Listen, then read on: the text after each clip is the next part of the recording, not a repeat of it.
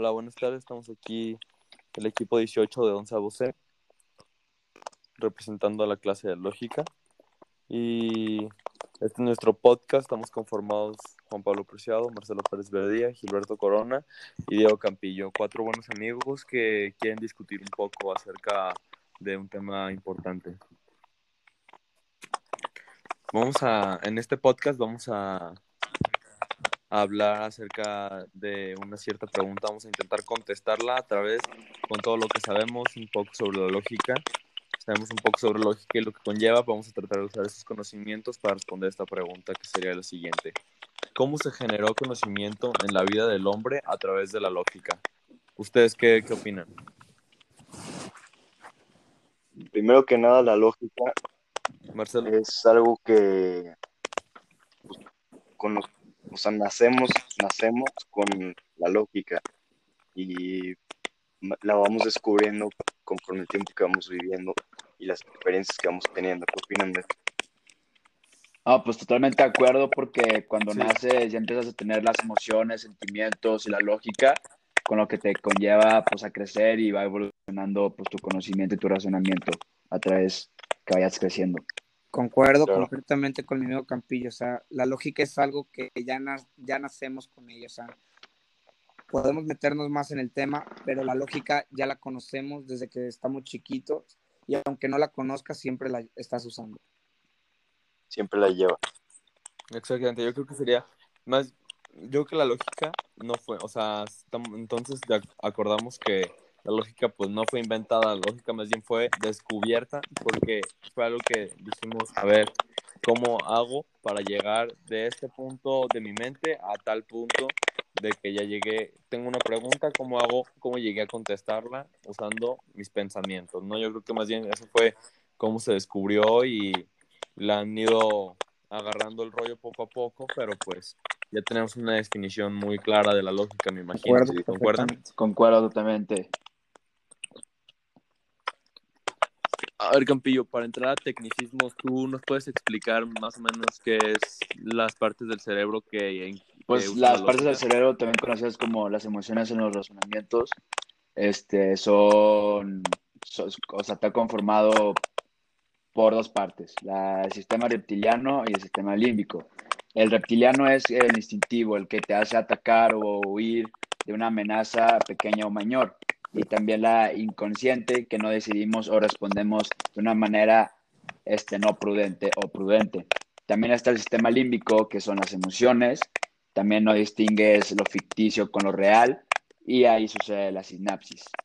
También está el neocortex, que es parte del cerebro racional, elabora ideas complejas y compara, contrastar y sintetizar y elabora razonamientos más complejos. Súper bien, güey.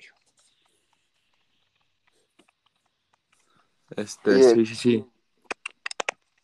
Así es. Sí, concuerdo totalmente. Solo que, este, cuando hablas como que escucha un ruido raro. Sí, vamos a tener un poquitos problemas con eso, pero no pasa nada ya. Este, Se arreglará con la-. Se arreglará cuando editemos el video. Este, bueno, y Marcelo, ¿tú qué conoces tú los factores del pensamiento? Que son una parte muy importante. No sé si los conozcas. Este, sí, este, no, no, memo, no me los memoricé.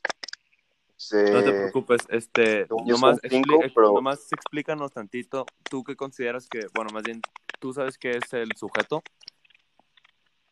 el sujeto, no, no, no me acuerdo, recuerdan. El sujeto es el que piensa, ¿no? O sea, el, la, O sea, tú. la persona que es, todos somos el sujeto, la verdad. Ah, es el sí, sí. encargado de, es el encargado de producir un pensamiento. Ajá, o sea, somos todos, la verdad. Este, y O sea, es nosotros. pues la persona que está desarrollando. Sí, pues Así cada es. individuo. Ujú.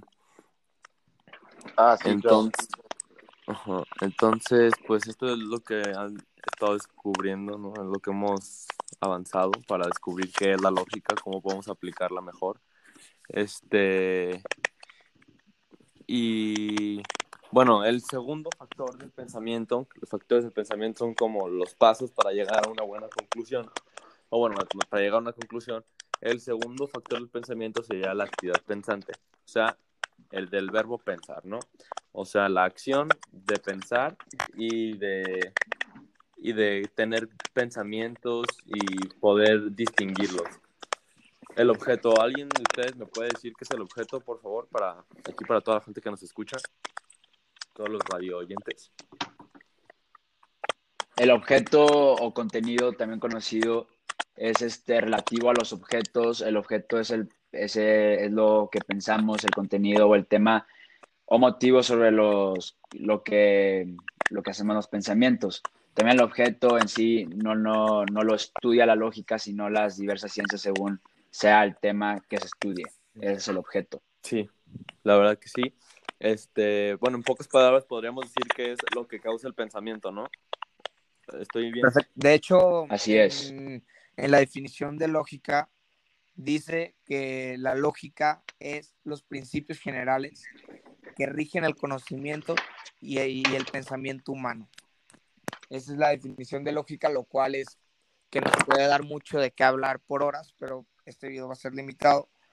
Y sí, la lógica principalmente y todo sobre la lógica es conocimiento y el pensamiento. Sí. Sí, este. Bueno, podremos ya con todo. Bueno, nos faltan dos factores del pensamiento, que sería el número cuatro. que es, es el lenguaje, que es el que expresa por medio del lenguaje oral, escrito, corporal. Ajá, O sea, como nos vamos a expresar, ¿no? Sí. Y el último sería, pues. ¿alguien- ¿Alguno de ustedes lo tiene por ahí? La forma, sí, aquí la forma o estructura del pensamiento, que es la forma que lo revisten los pensamientos. Son estructuras que los pensamientos adoptan independientemente de los contenidos a que se refiere. Eso sería lo que es la forma o estructura del pensamiento. Súper bien. Este, bueno, para concluir, ¿alguno tiene su conclu- alguna conclusión? ¿A qué llegaron? Este, Pues se me hace muy lógica, ¿A interesante. qué respuesta llegaron? Se me hace muy interesante que cada sujeto o individuo tiene pues, el cerebro, ¿no? Y el cerebro al final es una máquina que resuelve, que está hecha para resolver problemas. Entonces, todo el día, hagas lo que hagas, al final estás resolviendo un problema. Te quieres dormir, extiendes tu cama, ahí estás resolviendo un problema y te acuestas, te tapas, ya resolviste el problema. Y así claro. todo el día y no nos damos cuenta. Muy claro tu ejemplo, Marcelo. Este, bueno, pues podemos, yo creo que entre todos, hace rato respondiendo a la pregunta de cómo crees que se, se ganó el conocimiento a través de la lógica de los o sea, de la antigüedad, ¿no?